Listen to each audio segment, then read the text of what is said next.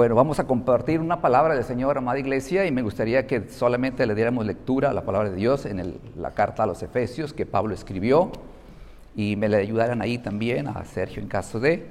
De cualquier cosa, Sergio, los versículos bíblicos salen en la pantalla, un poquito más grande la letra, para que tú la puedas comprender.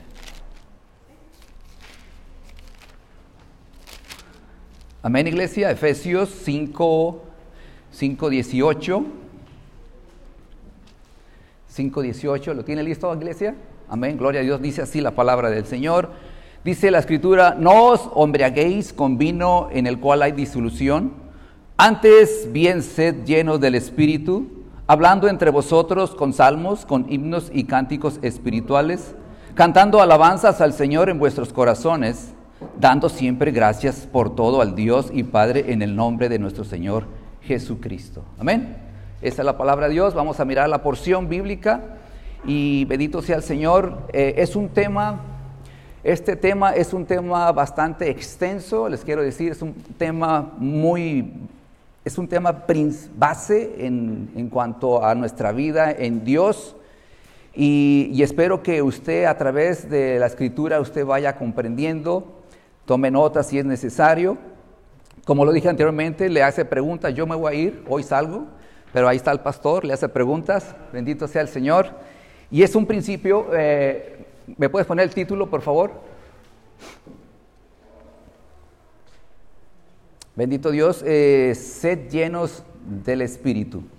Ese es el mensaje, amada iglesia, y me gustaría que ponga atención, que esté receptivo, siempre, yo sé que quizás usted tenga inquietudes, dudas, eh, circunstancias que viene, pero dejemos un momentito y racionalmente meditemos en lo que Dios nos quiere compartir hoy en esta mañana. Bendito sea el Señor. Bueno, Pablo de otra manera le está compartiendo a la iglesia de Cristo Jesús aquí en Éfeso y da esta carta. Recuerde algunas dos, dos cosas.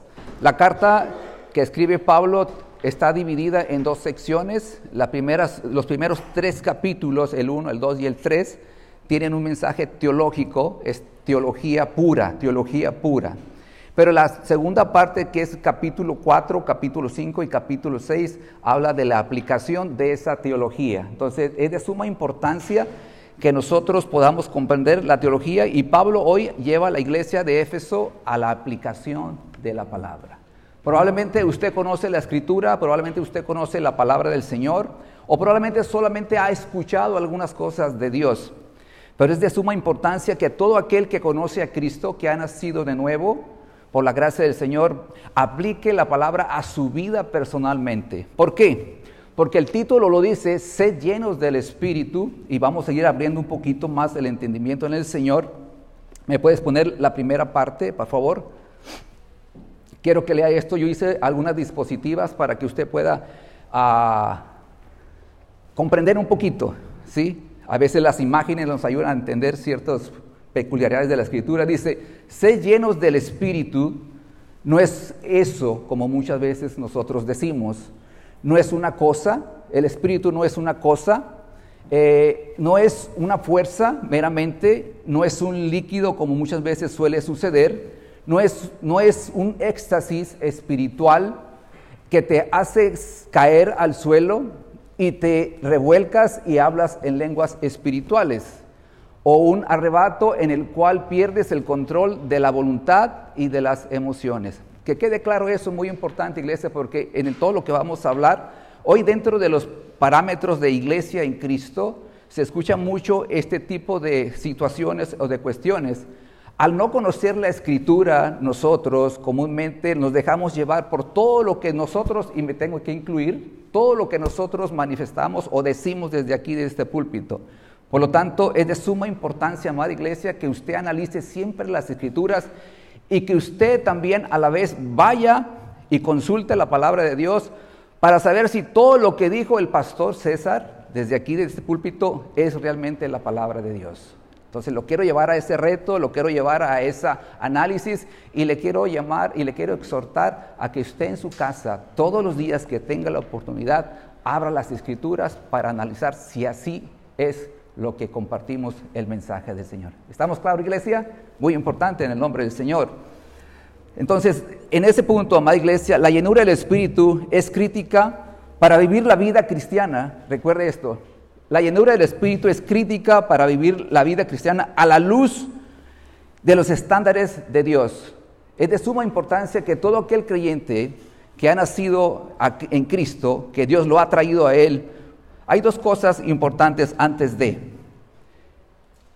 Una, una cosa es poder poseer el Espíritu cuando usted viene a Cristo. Dice la Escritura que usted ha recibido el sello con el Espíritu Santo de la promesa.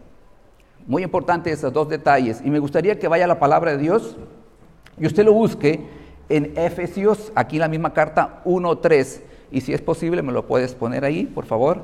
Efesios 1.3 dice lo siguiente, habiendo oído la palabra de verdad, el Evangelio de la salvación, y habiendo creído en él, fuiste sellados con el Espíritu Santo de la promesa. Dos cosas antes de eso. Romanos 8:9 nos dice, si alguno no tiene el Espíritu, eh, si alguno no tiene el Espíritu de Cristo, no es de él. Muy importante que tenga en cuenta esto, amada iglesia. Pero dice Efesios 1:13, y eso es para usted que es un creyente. Eso es para usted que ha venido a Cristo y que el Señor lo trajo, más bien dicho, habiendo oído la palabra de verdad, el Evangelio de la salvación y habiendo creído en él, fuiste, es muy importante, fuiste sellados con el Espíritu Santo de qué? De la promesa.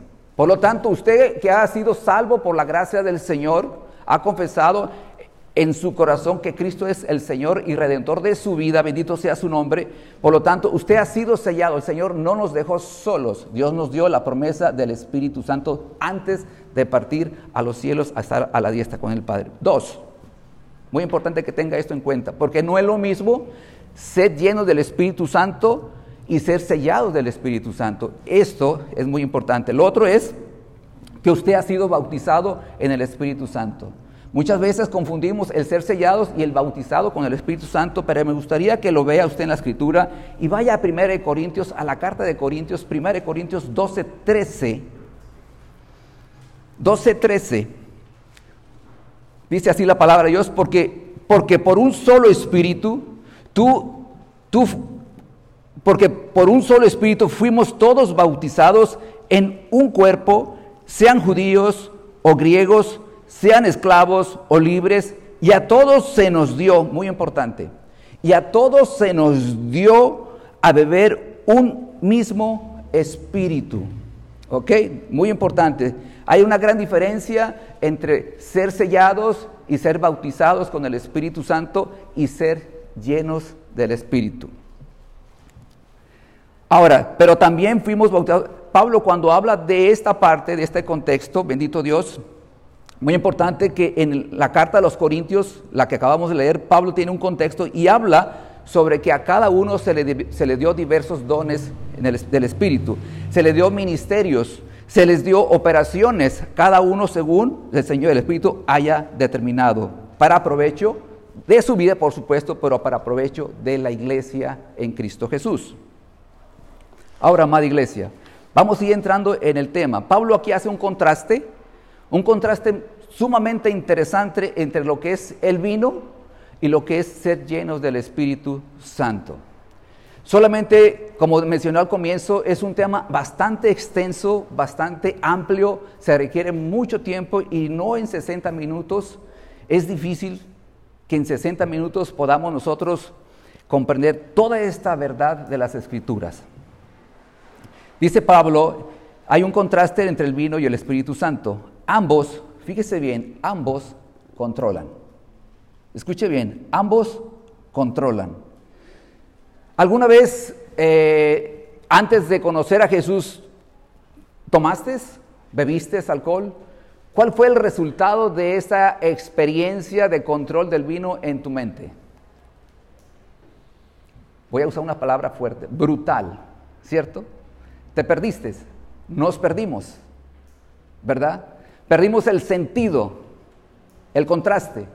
Entre más bebes, entre más te llenas de ese alcohol, más pierdes el sentido, pierdes la noción de tu vida.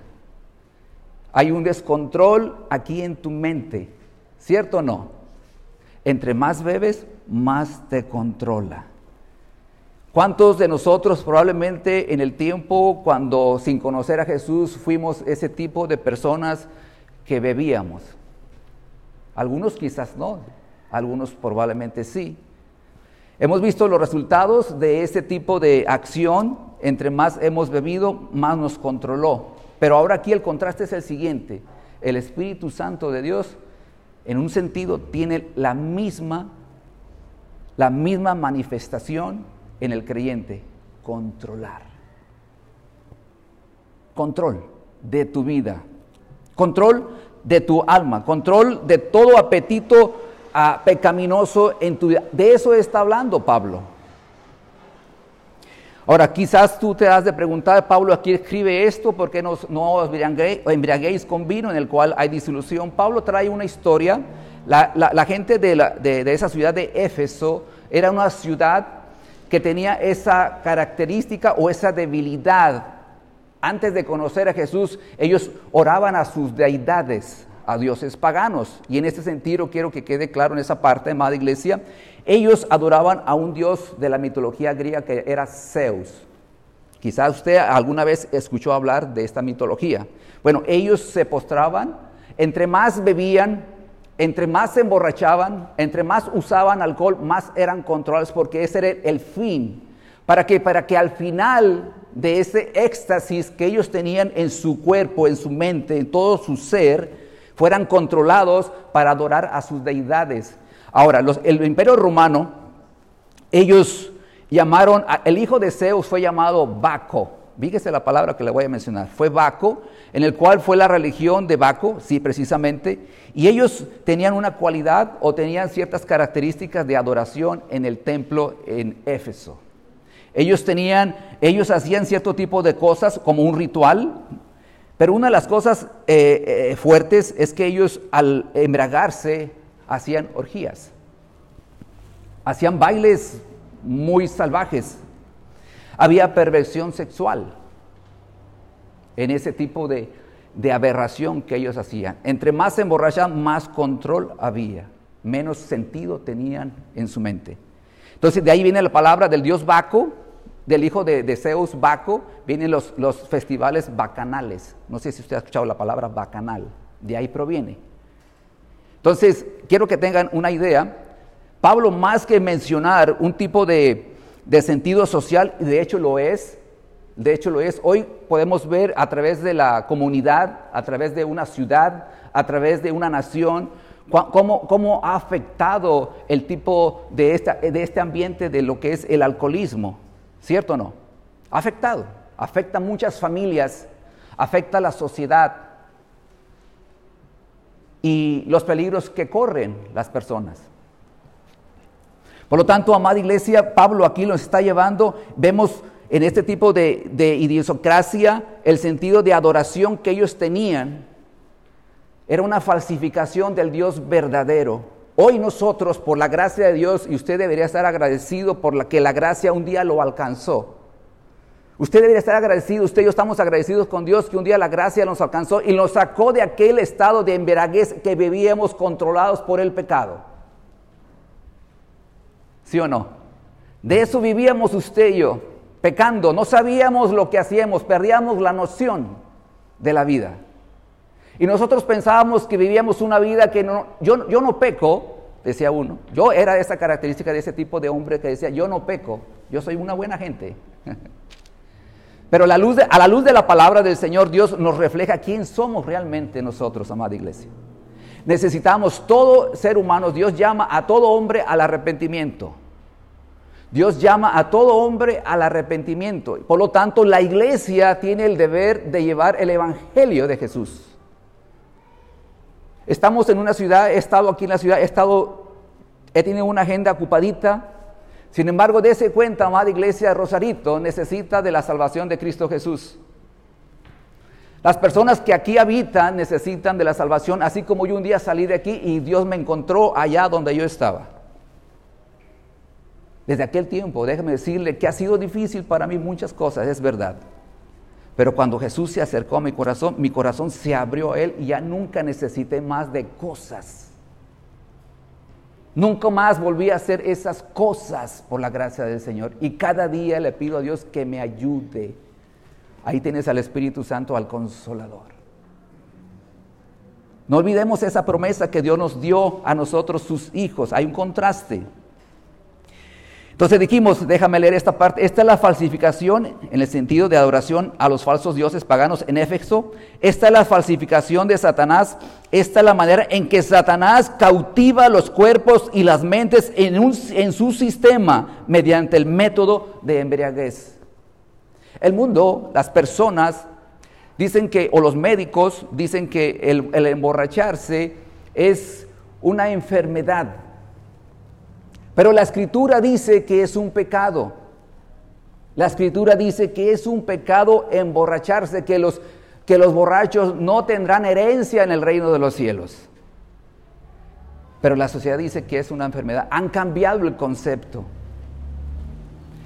¿Qué hay que hacer en ese caso? Simplemente ir a la cruz de Cristo, ir a Cristo Jesús y reconocer tu falta porque Cristo vino a salvarte de pecado.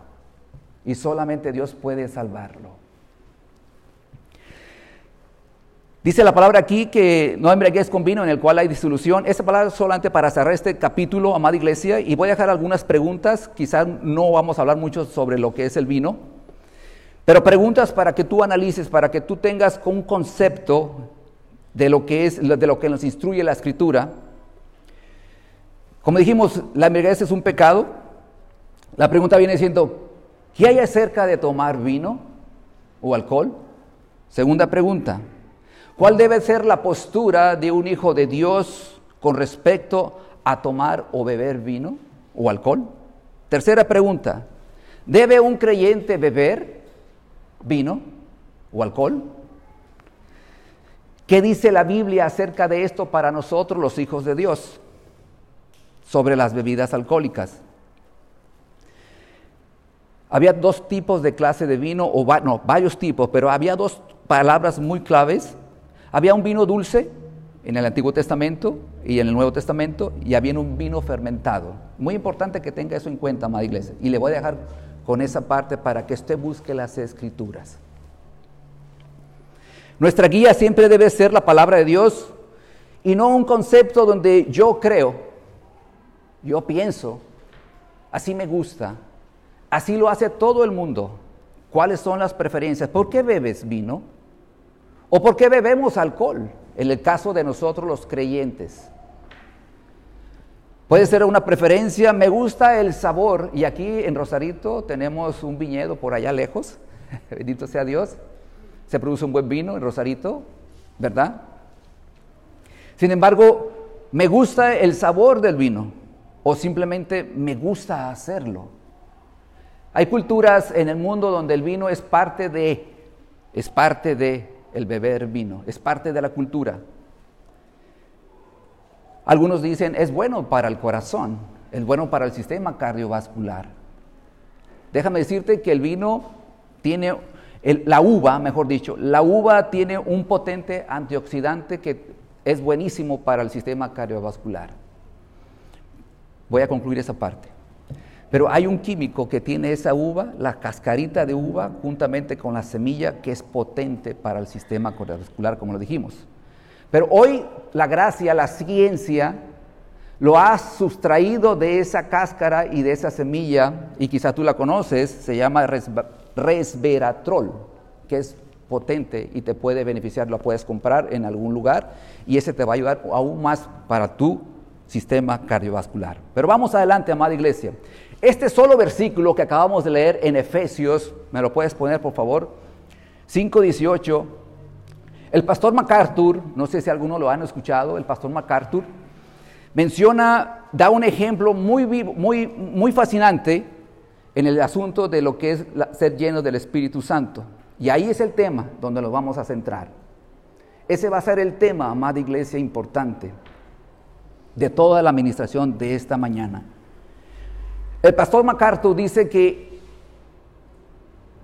que este versículo o este, esta carta de Éfeso a los Efesios es como un potente auto último modelo, un potente auto último modelo capaz con cientos de fuerzas de caballos de fuerza. Potente, feroz, veloz, se ve espectacular por fuera y por dentro, potente. Ya tiene la llave puesta, dice. Ese viene siendo la facultad de la teología en el capítulo 1, 2, 3. Ya tienes la teología, ya tienes la enseñanza de Jesús, ya tienes, el mensaje es para la iglesia de Jesucristo. Ya tienes la facultad, ya tienes la enseñanza, ya tienes la palabra aquí escrita. Está el carro. Pero aquí más adelante habla de un andar, del andar cristiano, cómo debemos nosotros de andar en esta vida aquí en la tierra. Y de eso se trata de ser llenos. Ya, ya aquí explica cuál es el andar del cristiano, amada iglesia. Pero sabes, ya tienes el auto potente, ya tienes un auto para que ande en el camino y tienes la llave para encenderlo. Y dice el pastor MacArthur, pero ¿sabes qué? Le falta el combustible. No va a arrancar. Tienes un auto, tienes la teología, tienes la palabra de Dios, tienes cómo caminar en ella.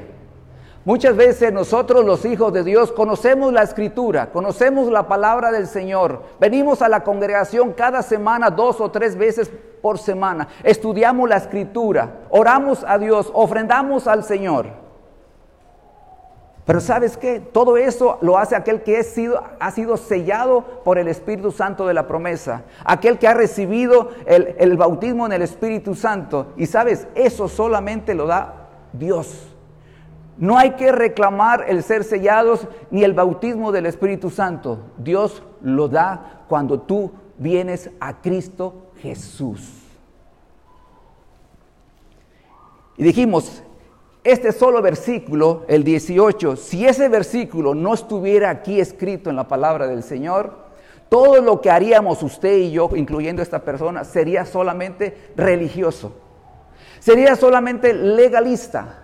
Sería solamente moralista. Y de eso está lleno el mundo. Acuérdese usted cuando Jesús vino aquí a la tierra a vivir, a estar en la tierra, perdón, a estar y vivir, por supuesto como hombre. ¿Cuál fue, ¿Cuál fue la situación que tuvo con los fariseos y los, y, los, y los sacerdotes del templo? ¿A cuántas veces escuchó o tuvo la situación de Jesús de llamarles generación de víboras? Escuche esto, amada iglesia. Ellos tenían pastores, ellos tenían gente que les guiaba al caminar de Dios, pero esos pastores que estaban en aquel tiempo, que eran los sacerdotes y los fariseos que conocían la ley, hablaban de la ley, pero no vivían la escritura. Pero sí podían condenar a todos los demás. Este versículo viene siendo el combustible que todo creyente necesita vivir. Debemos vivir sed llenos del Espíritu Santo. Sino todo lo que hagamos nosotros será meramente religioso, legalista y moralista. Hoy tenemos un problema en Estados Unidos con la iglesia de Jesús. Grandísimo, grave, es grave. Yo observé los versículos que tienen ahí en la pared y dice Mateo 13, 5, 13 al 14, vosotros sois la luz del mundo, la luz de la tierra y la sal del mundo. Vosotros.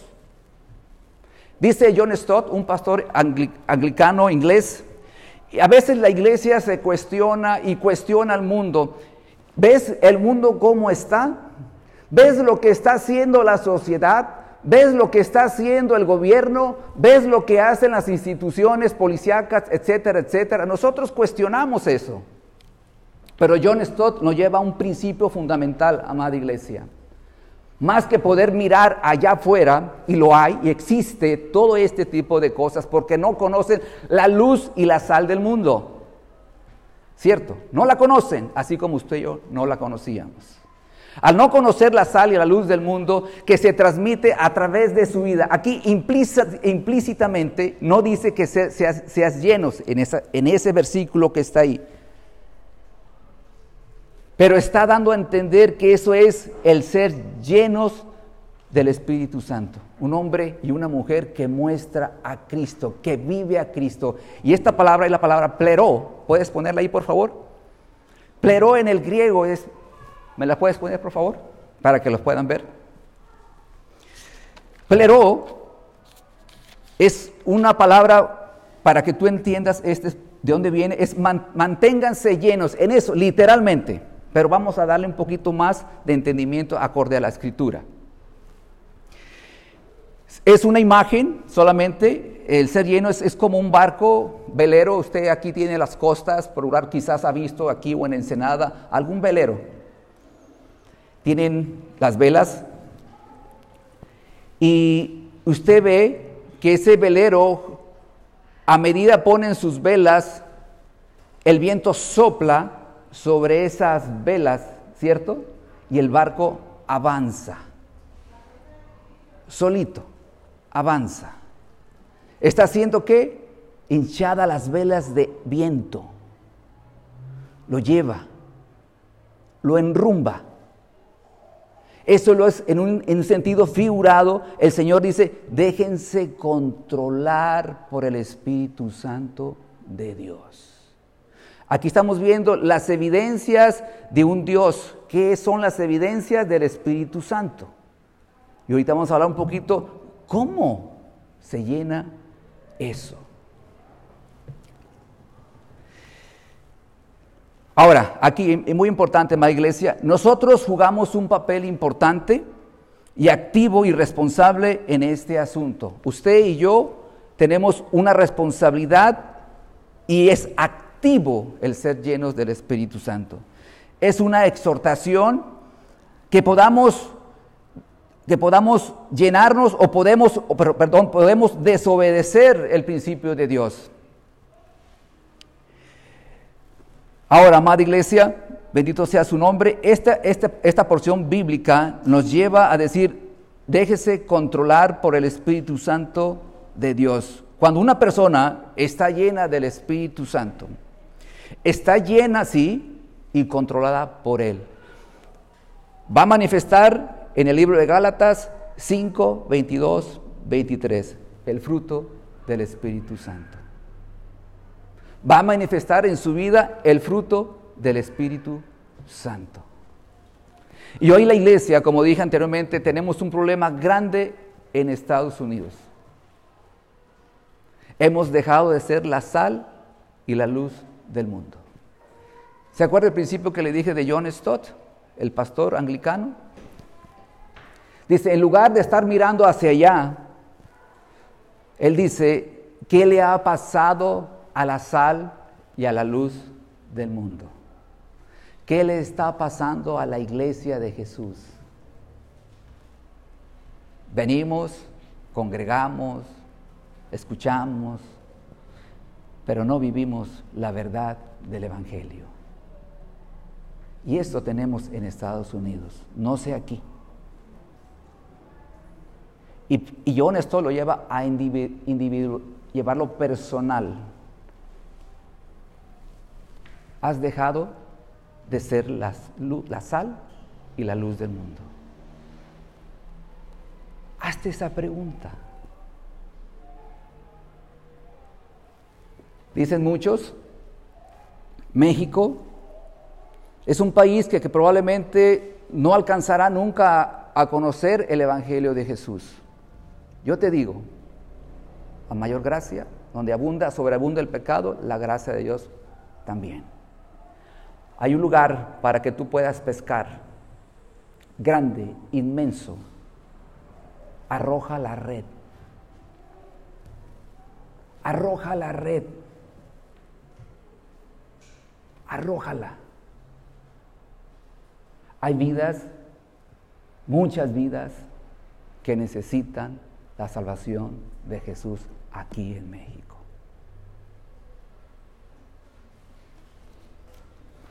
¿Debemos acaso orar para ser llenos del Espíritu Santo? No, la pregunta. ¿Debemos orar para ser llenos del Espíritu Santo? No. No es por medio de una petición o de una oración. Como dijimos, no es algo místico, no es algo donde yo pueda poseer y está aquí hablando a muchos. Dice, sed llenos. Está hablando no a una sola persona, no está hablando a un pastor, a un líder. Está hablando a quién? A todos. Sed llenos del Espíritu. Este es un verbo, como dijimos, es un verbo y está en voz pasiva y solamente rápido. Déjense ser llenos del Espíritu. Es lo que nos está diciendo. Déjense, déjense, permitan, dejen que los controle, dejen que los guíe Él. Déjense influenciar por el Espíritu Santo. Dijimos hace un momento, a mayor bebe el borracho o la persona que se emborracha, a mayor bebe, mayor control del líquido, del vino. ¿Cierto, no? A mayor tú permites, bebes de Él, del Señor, mayor control tiene el Espíritu Santo sobre tu vida, sobre todo el entorno de tu vida. Todo, todo completamente. Al ser un verbo en plural, dijimos, no es una persona, sino a todos nosotros. Es en tiempo presente. Está en tiempo presente, indicando un tiempo continuo, continuo. Hoy y si Dios permite mañana, mañana te acercas a la presencia de Dios. ¿Estamos iglesia? Ahora, segunda pregunta. ¿Podemos perder la llenura del Espíritu Santo? Sí, en un sí grande, sí. Porque esto depende de tu relación con la palabra de Dios. Dos cosas. Dice la escritura, no contristéis al Espíritu Santo, ¿cierto? Y eso lo puedes encontrar en Efesios 4:30, ahí cerquitas. No contristemos al Espíritu Santo. Voy a darte una aclaración un poquito breve. No permitas que el pecado permanezca sin confesar. No vamos a permitir, usted como creyente, somos creyentes, somos salvos por la gracia de Dios y el, salvo no es un hombre o una mujer perfecta. ¿Estamos con eso bien? No es un hombre o una mujer perfecta. Sin embargo, aquí dice que podemos nosotros pecar en un momento de la vida, ¿sí o no? Sí, podemos pecar, ¿cierto? Todos nosotros estamos al acecho de tentaciones todos los días aún el que está aquí enfrente con usted. Todos los días. ¿Jesús fue tentado, sí o no? Sí. ¿Pecó Jesús? No. Era un hombre sujeto al Espíritu Santo de Dios. ¿Ves? Sujeto a Dios. Sin embargo, si alguno pecare, dice la Escritura aún así, vayamos a Dios y confesemos nuestra falta ante la presencia del Señor. Cuando nosotros contristamos el Espíritu Santo de Dios, o sea, nosotros, se entristece. Hay pesar en el Espíritu Santo de Dios. No sé si en algún momento de tu caminar con Dios has sido tentado en cualquier índole y has fallado. ¿No has, ¿No has, tenido esa convicción de haber constrictado a Dios? Yo estoy aquí y me gusta esto. Y de momento considero que no debo hacerlo. Pero me lo llevo. Tenemos tentaciones todos los días. El Espíritu Santo, si, si has nacido de nuevo a la gracia del Señor, el Espíritu Santo te va a dar, te va a redarguir en tu corazón. Vas a lastimar la santidad de Dios. Dice la escritura que Dios es un Dios santo, tres veces santo. Y Dios nos lleva en un proceso de santificación. Todos los días, amada iglesia. Necesitamos ir a la cruz y a su palabra. ¿Para qué? Para que la palabra de Dios santifique nuestras vidas. Segundo punto. Dice la escritura, no apaguéis al Espíritu Santo. Bueno, antes de eso, en el punto que hablamos ahorita. Pregunta, ¿estoy limpio y preparado para el uso del Maestro, de Jesús? Segunda pregunta, ¿hay algún pecado sin confesar en mi vida como creyente? Pregunta, No me digas, no alces tu mano. Tú con Dios. Tú con Dios. Lo que hay que hacer cuando confesamos, estamos reconociendo nuestra, nuestra falta. No hay que esconderlo, no hay que encubrirlo, hay que enfrentarlo. Hay que ir a Dios según 1 Juan 1, 9. 2. No apaguéis al Espíritu Santo. ¿Y cómo lo apagamos? Cuando obstaculizamos o limitamos el poder del obrar de Dios en tu vida y en la mía. Diciendo, no, no necesito de ti Dios. Yo puedo hacerlo solo y no necesito que me ayuden. ¿Algún momento te, te ha pasado eso? Que tú no necesitas de Dios. ¿Sabes qué pasa? Cuando dejamos la escritura, cuando dejamos de aprender de Dios a través de la palabra, estamos diciendo no. Y ahí está la voluntad de Dios. En la palabra de Dios está la voluntad de Dios. Dos cosas que comúnmente, hacemos, o que yo hago. ¿Cómo está tu relación con Dios? A través de la comunión, de oración con Él. Dos, ¿cómo está tu búsqueda? No dije leer, tu búsqueda incesante de la palabra del Señor.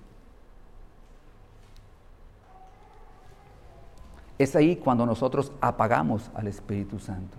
Entonces, ¿qué hace o qué hacemos? Hacemos nuestra voluntad. Difícil, ¿verdad? Para muchos de nosotros. Pero Dios te va a guiar siempre a toda verdad, iglesia, siempre. vamos siguiendo y casi, casi, bueno, estamos como a la mitad, todavía falta una hora. ¿Estamos bien? Bendito sea el Señor. Bueno, ser llenos del Espíritu Santo, amada iglesia, solamente quiero leerte algunos versículos bíblicos y quiero que tengas en cuenta esto. Dice Hechos 6.3, mira, ¿hasta dónde nos lleva el ser lleno del Espíritu Santo? para que tengas ejemplos y contexto de lo que es ser lleno del Espíritu Santo. Dice Hechos 6.3, buscad pues, hermanos de entre vosotros, a siete varones de buen testimonio. ¿De qué? De buen testimonio. ¿Llenos de qué? Del Espíritu Santo. ¿Y de qué? Y de sabiduría. ¿Para qué? A quienes encarguemos de este trabajo. ¿Cuál es trabajo? Había un problema en la iglesia de hechos en aquel tiempo en el cual los ministros de Dios eh, estaban haciendo cierta actividad para alimentar a las viudas de aquel tiempo. Pero ellos se daban cuenta que no les daba abasto, voy a usar esa expresión. Era mucho tiempo para, para laborar en el servicio de atender a las viudas de aquel tiempo. Eso ocasionó un problema, por eso se demanda aquí que haya siete hombres de buen testimonio. Hoy Hoy, hoy, hoy en día, qué difícil es encontrar a una persona o a una institución de buen testimonio. ¿Cierto o no? Qué difícil confiar. dirás tú, en el gobierno. Quizá me van a pagar el video. en el gobierno. En alguna institución policíaca, por ejemplo. Es difícil. Por eso Pablo aquí requiere a través del Espíritu Santo la palabra plasmada. Buscad entre vosotros, buscad pues hermanos de entre vosotros, siete varones de buen testimonio, llenos del Espíritu Santo. Vea usted, llenos del Espíritu Santo. Aquí el Señor no, es un éxtasis como lo manifestamos y con muchos lugares se puede sentir como un éxtasis donde tú te revuelcas y hablas en lenguas. Y para eso usted lo puede referir al libro de Hechos, para que usted busque sobre la venida del Espíritu Santo, sobre las personas, qué lenguas hablaban. La expresión de lenguas aquí eran eh, lenguas que las personas comprendían y hablaban, dice, las maravillas de Dios. ¿Y cuáles eran esas maravillas de Dios? Eran las maravillas que Dios hizo cuando lo sacó de Egipto a Moisés perseguido por Faraón. ¿Y qué pasó? El mar se abrió y antes de eso dice que estas personas, estas personas Dios los, los alimentaba en el desierto. ¿Qué más? Dice que no se enfermaban, ¿Qué más? Dice que los zapatos crecían en sus pies. Increíble, para no comprar más zapatos, ¿cierto? Imagínate, tenemos un Dios poderoso, amada iglesia. Sin embargo, ahí el pueblo de Dios se rindió a Él, lo adoró, lo contempló, le dio gloria a Dios. Pero aquí quiero regresar a este punto, a quienes encarguemos este trabajo. Oh, o sea que Dios me pide a mí, me pide al hombre de Dios que nos, nos demanda buen testimonio, lleno del Espíritu Santo y de sabiduría. ¿Para qué? Para servir las mesas. ¿Cómo ves tú? ¿Para eso Dios pide esto? Pues sí, porque esta es la idea de Dios. No es de la idea de un hombre. Necesitamos, amada iglesia.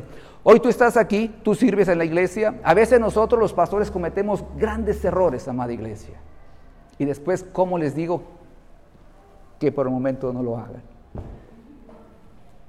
¿Me está escuchando usted, amado hermano? Pero sí tenemos talento, tenemos buen carisma, conocemos la escritura, conocemos la palabra, ofrendamos muy bien, pero somos unos pedantes, somos aún unos orgullosos y todavía tenemos malas costumbres.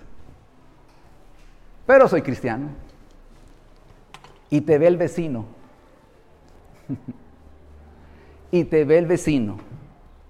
Conoce tu vida. Tú le has dicho que tú eres cristiano. Y te ven al pasar del tiempo.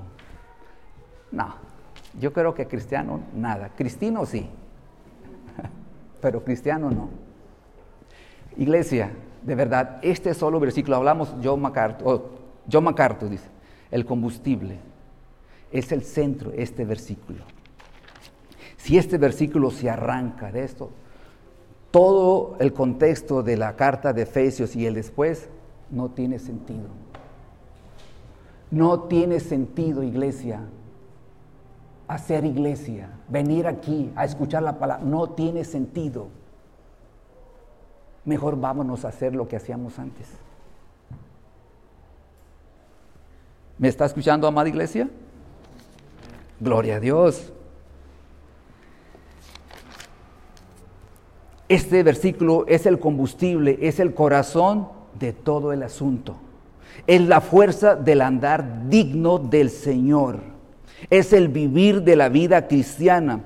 Es la médula del todo, dice el pastor MacArthur si te das cuenta.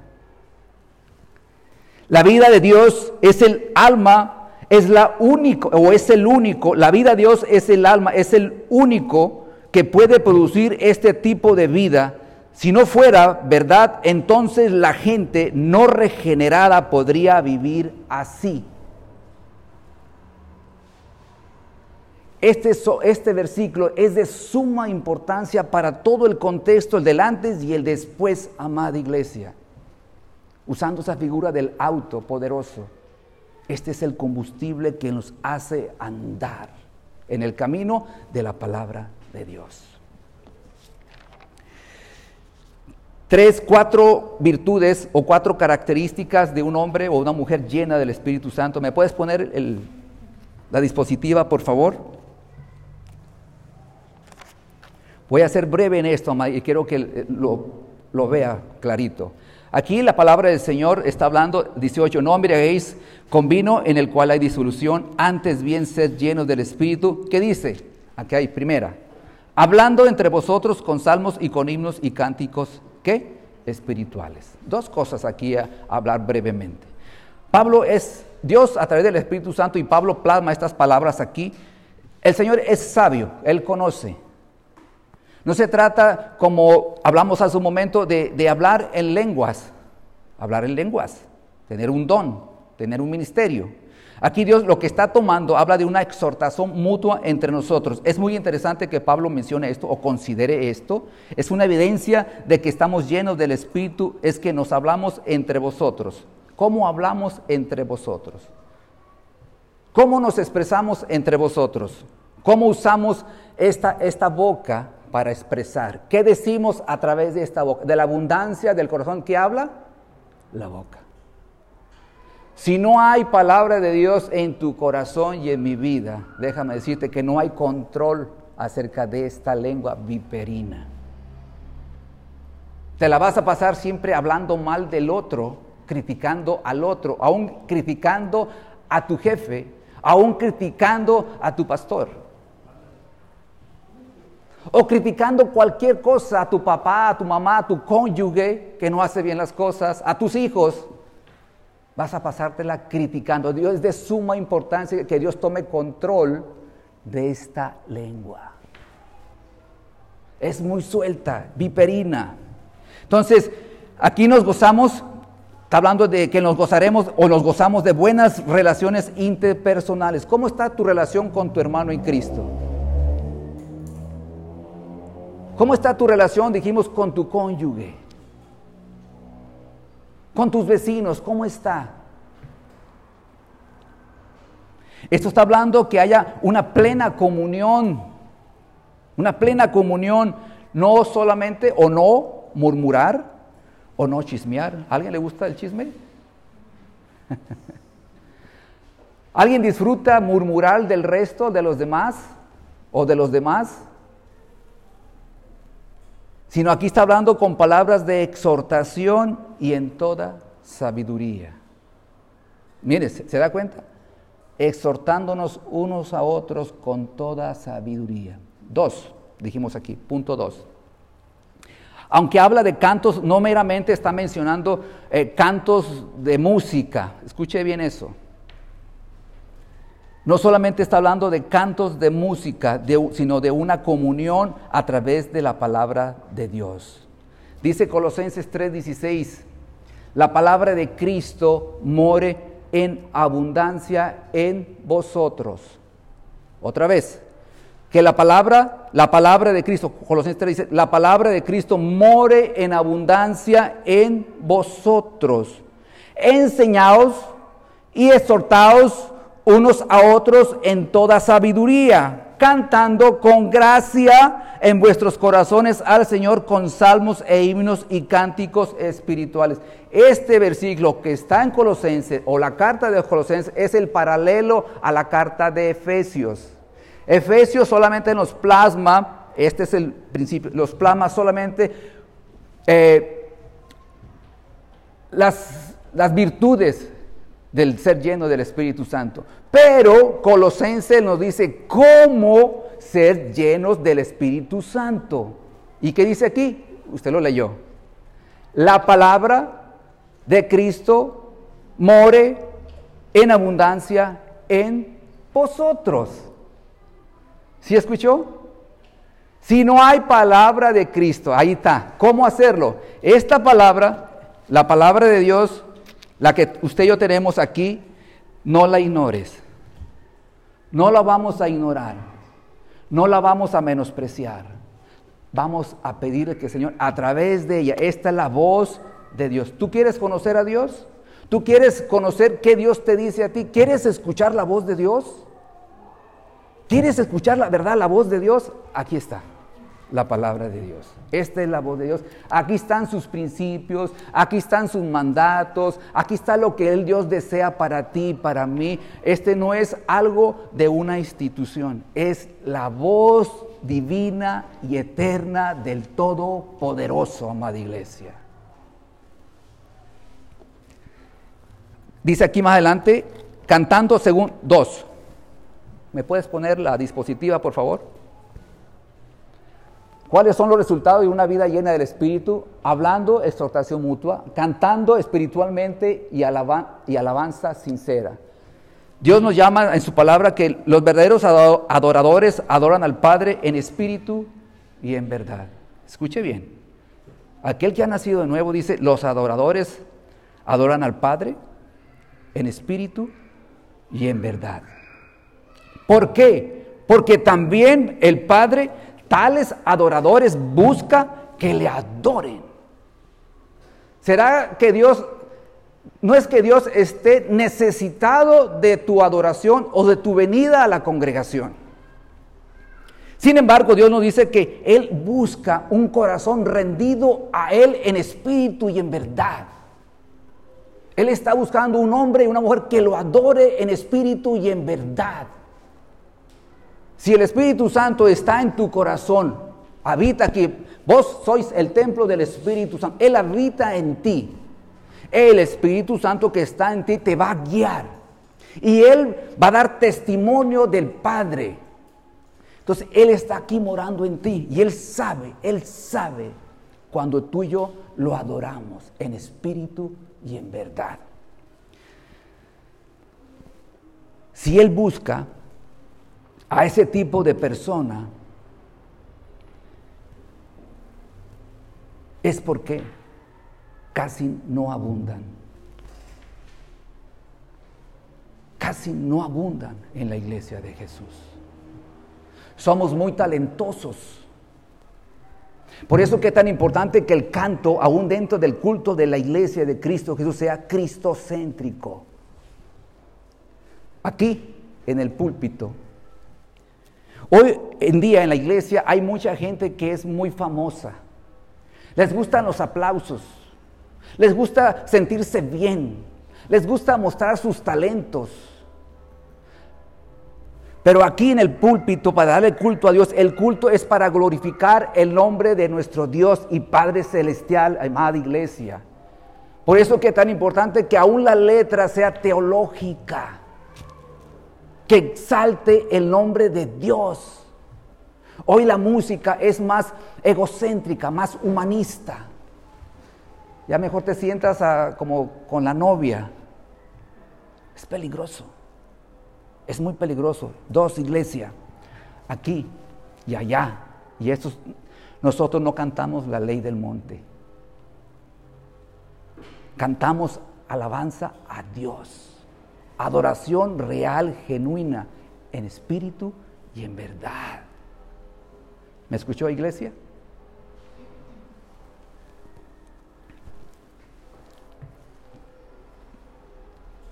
¿Cómo va a ser eso, amada iglesia?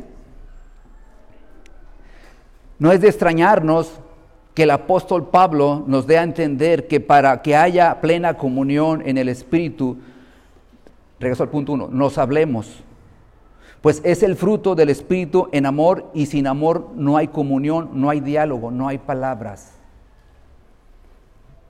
Aquí quizá nos va a golpear algunos. Importante.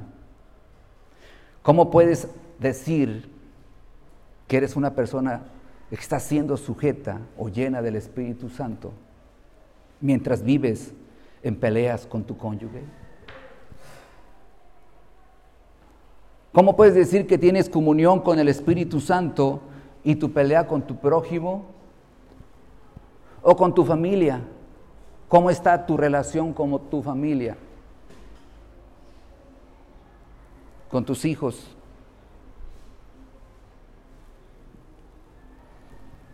¿Verdad que la palabra nos habla al corazón? Nos desnuda. Sabes que hoy la palabra es menospreciada y no es, no es muchos lugares no, no comparten la verdad de Dios desde los púlpitos. Por eso tenemos un dilema en la iglesia de Jesús hoy en día. Un gran dilema. Urge, urge, escuche esto, urge, urge, urge que la palabra, la palabra de Dios sea predicada con verdad. Nosotros, y lo digo con todo respeto, nosotros, mi persona no es la verdad. Esta, esta es la verdad de Dios. Y nos urge a todos los ministros y a usted también que nos apeguemos con una claridad a la palabra del Señor. Es urgente, amada iglesia. Tres, dando gracias a Dios por todo. Esta es otra señal de la llenura del Espíritu, pero casi siempre nosotros nos la llevamos murmurando acerca de nuestras circunstancias, quejándonos todo el tiempo. Queja y queja de todas las cosas que hay o que tenemos o que están a nuestro alrededor. Dice la palabra de Dios en Romanos 8:28, quizá usted lo ha leído, ya casi estamos en tres cuartas partes del sermón, amada iglesia. Y sabemos que a los que aman a Dios, todas las cosas les ayudan a bien. Esto es a los que conforme a su propósito son llamados. Todas las cosas ayudan a bien, ya sea para bendición o sea para dificultad. Pero aquí dice Pablo que demos gracias a Dios en todo. Pastor, pero usted no conoce mi problema. Usted no sabe la dificultad que traigo ahorita, pastor, y usted me dice que de gracias. No, yo no digo, dice la escritura. Dice la palabra, ¿vos sos creyente? ¿Vos sos cristiano? ¿Sí? ¿Eres cristiano? ¿Qué dice la palabra de Dios? Que des gracias en todo. Y leímos ahorita Romanos 8:28. Pastor, ¿usted no conoce quién es mi esposa? No, pastor, si usted conociera a mi señora. No, pues yo no la conozco.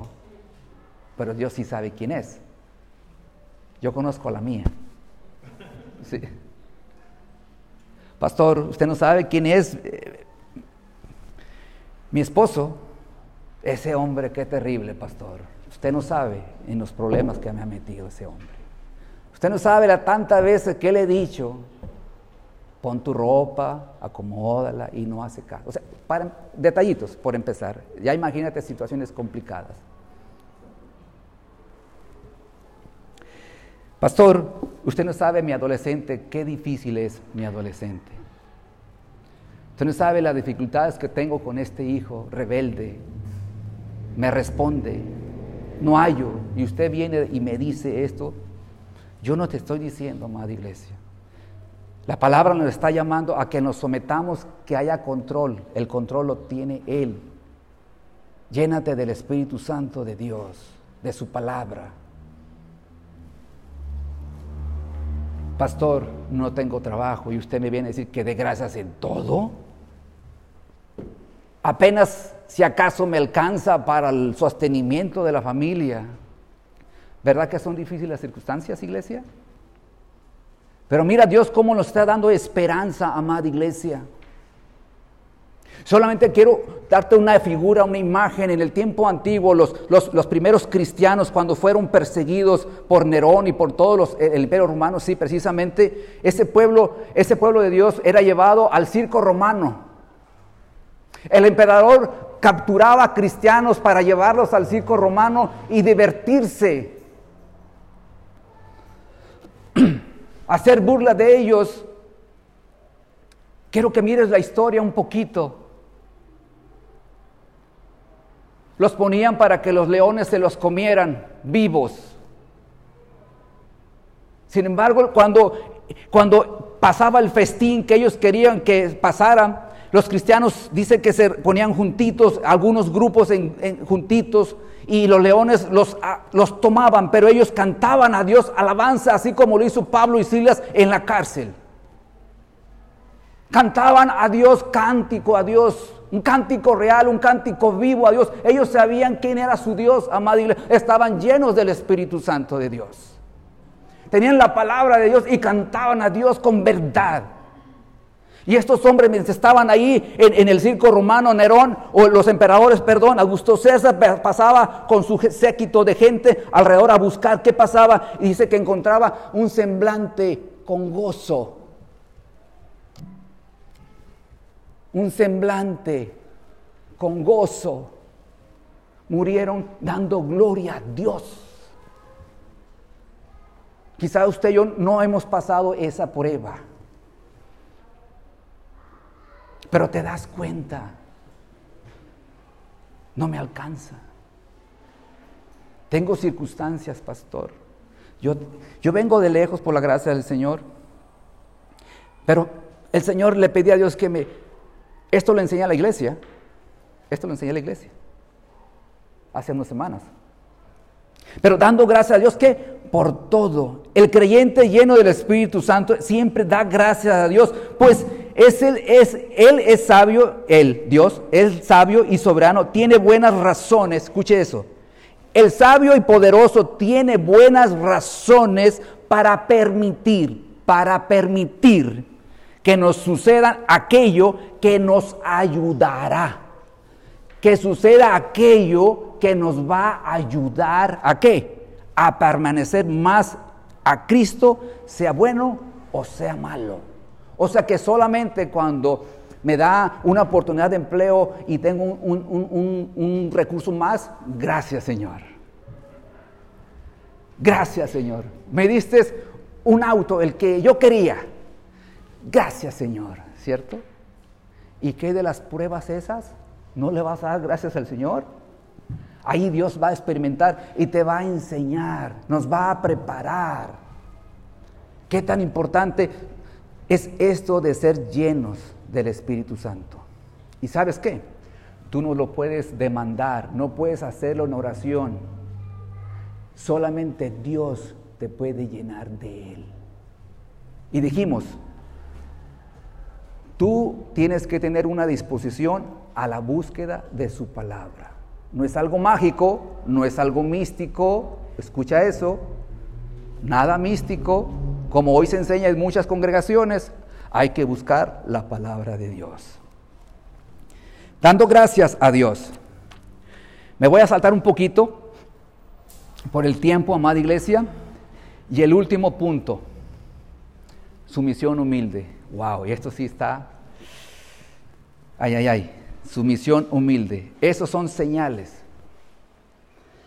Pero aquí Pablo nos habla primero de someteos unos a otros. Es una exhortación en forma general a todos los creyentes para que nos sujetemos unos a otros. Y de ahí viene unos 20 capítulos, perdón. Perdón, versículos, 20 dedicados al sometimiento. Un hombre y una mujer creyente en Cristo se sujeta, aprende en la gracia de Dios a sujetarse. Vea usted el contexto. Vea usted el contexto. 21. Las casadas sujetas a sus maridos. Pastor, ya no me diga eso, pastor. Yo no lo estoy diciendo, bendito sea el Señor. Las casadas sujetas a sus maridos. No tengo mucho para hablar de esto, en otra ocasión, Dios mediante, hablaremos más. Pero también le dice a los maridos, maridos, amad a sus esposas. Maridos, amad a sus esposas. Dije hace un momento, pastor, es que usted no conoce a mi señora. No, pues sí, qué complicada la señora pastor. Y usted dice, no, yo no digo, dice la palabra. ¿Cómo amó Cristo a la iglesia, caballeros? Ah. No, pero le gusta que le digan que usted es el jefe. Le gustan que le digan que usted es el, jefe ahí y todo, que usted... No, no le gusta. Usted se dice que es el jefe. Aquí mando yo. Aquí se hace lo que yo digo. El típico mexicano, ¿cierto? ¿Qué problema tenemos con eso? Y si la mujer no se sujeta, se armó un problemón grande. Mira, fíjate bien, ¿a dónde nos lleva este principio de ser lleno? El hombre se sujeta a Dios, hombre y mujer se sujeta a Dios, la mujer se sujeta a su marido, el hombre ama a su esposa. Los hijos se sujetan a sus padres, obedecen a sus padres. Y aquí yo creo que todos somos hijos, ¿o no? ¿Tiene usted papá o mamá? Ah, ¿tiene usted? Si no lo tiene, pues escuche. Dios nos llama a sujetarnos a nuestros padres, a honrarlos. Ya quizá te casaste, ya no estás en la casa. Bueno, probablemente no. Pero sí te llama a Dios a honrarlos cuídalos, respétalos, ámalos y ayúdales económicamente. No les quites. No les quites. Ellos están para que tú les honres. Y esa honra tiene abarca eso y más. Los hijos obedecen en el Señor en el Señor a vuestros padres los siervos obedecen a sus amos, o sea, en el trabajo. ¿Quién trabaja aquí? ¿Cuántos trabajamos? Pues la mayoría, algunos ya se han jubilado por la gracia del Señor. Qué difícil someterse a un jefe mandón. el asunto no es ese detalle, iglesia. El asunto es que le muestres a Cristo, que le muestres a Jesús con tu vida, con tu integridad. Habrá cosas que no vas a hacer. Si el jefe te dice, voy a, exagerar, si el jefe te dice, ¿sabes qué? Ve y cómprame unas, unas caguamas. Se me vino a la mente. No vayas a comprarle caguamas al jefe. Tú sabes que eso va en contra de los principios de Dios, en contra de la voluntad de Dios. Pues no lo vas a hacer. Pero si te dice, ¿puede usted barrer por aquí? Claro que sí. Lo voy a hacer con gusto. Muestra a Cristo en tu corazón. El que es lleno del Espíritu Santo va a mostrar en su trabajo. Estaba yo postrado en cama hace unos ocho años con una enfermedad difícil. Estaba en el hospital, iba a salir un día, un día antes, en el transcurso de ese lapso en cama, le pido a Dios que, que me ayude a compartir. Quería compartir de su palabra, quería compartir de, de, Él. Se acerca la jovencita que me atendió, la enfermera, una norteamericana, Christine se llama, se llama Christine, no sé si viva, se llama Christine. Y ellos tienen prohibido acercarse y hablar a excepción de lo que hay que hacer. Y se acerca y tuvimos la, oportunidad de conversar por la gracia del Señor. Y hablando de todo, mira, y resultó ser una hija de Dios rebelde, una hija pródigo, se fue al mundo y cayó en tentación. Y, oramos a Dios y le pedí que, el Señor restaurar su corazón y que ella busque de Dios y que sea un genuino arrepentimiento a Cristina. Congrega, le dije. Comparte a Jesús aquí en este lugar, en este hospital hermoso que es. Yo no puedo entrar a lugares donde tú entras, le dije. Tú tienes una autoridad que yo no tengo aquí. Tú puedes abrir puertas y entrar con gente muy importante. Participa, haz saber a Jesús en este lugar. Me fui. Al día siguiente I don't ya no supe más. Cuando el Señor me trae a colación a Christine, me acuerdo, le pido a Dios que la siga usando. Ese día salió con lágrimas en sus ojos, recuerdo bien. Iglesia, en tu lugar de trabajo, tu jefe requiere de la salvación. Los amos, los que son jefes, respeten a sus empleados. Concluyendo, amada iglesia, y quiero que terminar con esto. Solamente quiero decir esto, porque se requiere una sumisión humilde, es importante para el creyente, porque dentro del contexto de la familia, en donde la adoración de Dios se, se evidencia por vidas cambiadas y transformadas, reflejan la verdad, la unidad familiar, que a su vez producen iglesias sanas y productivas para la gloria de Dios y dentro de una sociedad. La imagen grande, por favor. Con eso vamos a hacer la conclusión y cerrar. Dice aquí, hablamos del bautismo y de ser sellados, pero vamos a hablar del bautismo. Ocurre una sola vez en la vida del creyente. Nunca ocurrió antes del día de Pentecostés. Experiencia de todo creyente no se puede deshacer. Resulta en una posición, ocurre cuando el creemos en Cristo, ningún requisito previo excepto la fe en Cristo Jesús. La llenura del Espíritu Santo. Hablamos mucho de esto. Es una experiencia que se repite todos los días. Dijimos, que la palabra de Cristo more en abundancia en vosotros. No la dejes, no la abandones. Aplica la palabra a tu vida. Ocurrió en el Antiguo Testamento. Yo tengo unos versículos, no sé si los puso mi hija o este Areli, por favor. Después, no necesariamente experimentado por todos. Escuche eso. La llenura del Espíritu Santo no necesariamente la experimentan todos en la iglesia. Puede ser salvo, ha sido sellado, ha sido bautizado con el Espíritu Santo, pero esto no todo mundo. Y ahí donde muchos podemos fracasar, lo uso en el sentido de que no vamos a gozar de la experiencia con Dios a plenitud.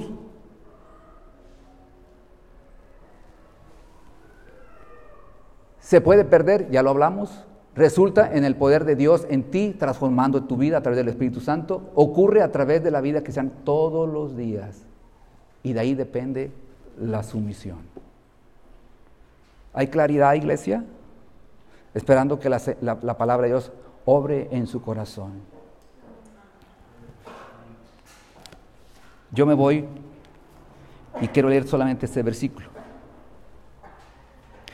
Colosenses 1, 9, 10 dice, por lo cual también nosotros, desde el día que oímos, no cesamos de orar por vosotros y de, poder que sea, y de pedir que seas llenos del conocimiento de su voluntad, en toda sabiduría e inteligencia espiritual, para que andéis, para que andéis como es digno del Señor, agradándole en todo, llevando fruto en toda buena obra, y, en, y que conozcas el conocimiento del Señor. Esta es la palabra de Dios. No habla de la llenura, pero implícitamente está mencionando aquel que es lleno del Espíritu Santo. Póngase de pie, iglesia. Vamos a orar. Vamos a ser despedidos. Y yo quiero orar a la iglesia, por la iglesia que está aquí. Y quiero orar al Señor por aquellos que quizás no conocen al Señor también. No voy a decir que pasen al frente, quiero orar, hacer una oración general. Y aquellas vidas que quizás le han fallado a Dios y no saben cómo caminar en el caminar con Dios. A un padre, a una mamá, a un hijo, a un creyente. Amado Dios y Padre Celestial, te damos gracias una vez más en esta mañana. Te honramos, tú eres el mismo Dios que está allá en la ciudad donde yo vivo, Dios. Eres, eres el mismo Dios. Tú conoces los corazones. Tú sabes las necesidades que existen en este lugar, oh Dios, en Rosarito. Yo te doy gracias porque me das la oportunidad y el privilegio de poder llegar y compartir tu palabra, oh Dios, a mis hermanos, a la iglesia en este lugar de Rosarito, Dios. Señor, así como Pablo oraba, Señor, por los colosenses en el nombre de Jesús, Señor, nosotros hoy oramos también de la misma manera, Señor, usando tu palabra y pedir, Señor, que sean llenos del conocimiento de su voluntad, amado Dios. En toda sabiduría, inteligencia espiritual, para que anden, Señor, como es digno del Señor agradándote en todo, Señor, llevando fruto en toda buena obra y creciendo en el conocimiento de Dios, para que sean fortalecidos con todo poder conforme a la potencia de tu gloria, para toda paciencia y longanimidad, con gozo, dando gracias al Padre que nos hizo aptos para participar de la herencia de los santos en luz. Señor, aquí está tu iglesia. Y damos gloria, Señor, por su pastor, que es Cristo Jesús. Bendícelos, Señor, guárdalos y ministrales, Espíritu Santo, mientras caminan a su casa y en el transcurso de los días. Y que tu palabra sea recordada, Señor, en sus corazones y en sus almas, Señor, en el nombre de Jesús. Gracias por aquellas vidas que llegaron hoy por primera vez, Señor.